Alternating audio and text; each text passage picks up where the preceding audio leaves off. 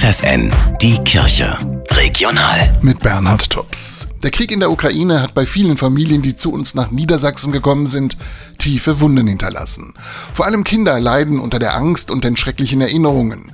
Hilfe bietet die Beratungsstelle der Caritas in Kloppenburg.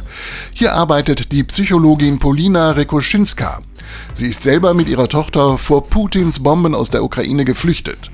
Deshalb kann sie die Sorgen und Nöte ihrer Landsleute sehr gut nachvollziehen. Am meisten äh, haben sie verschiedene Symptome wie Apathie, Schlaflosigkeit, Einsamkeit, Angst und äh, anderes. Viele haben ihre Heimat Hals über Kopf verlassen. Von heute auf morgen sind sie geflohen. Mit den notwendigsten Dingen und oft ohne sich von allen verabschieden zu können das belastet. Es ist sehr schwer für ihnen in Deutschland äh, sich zu finden.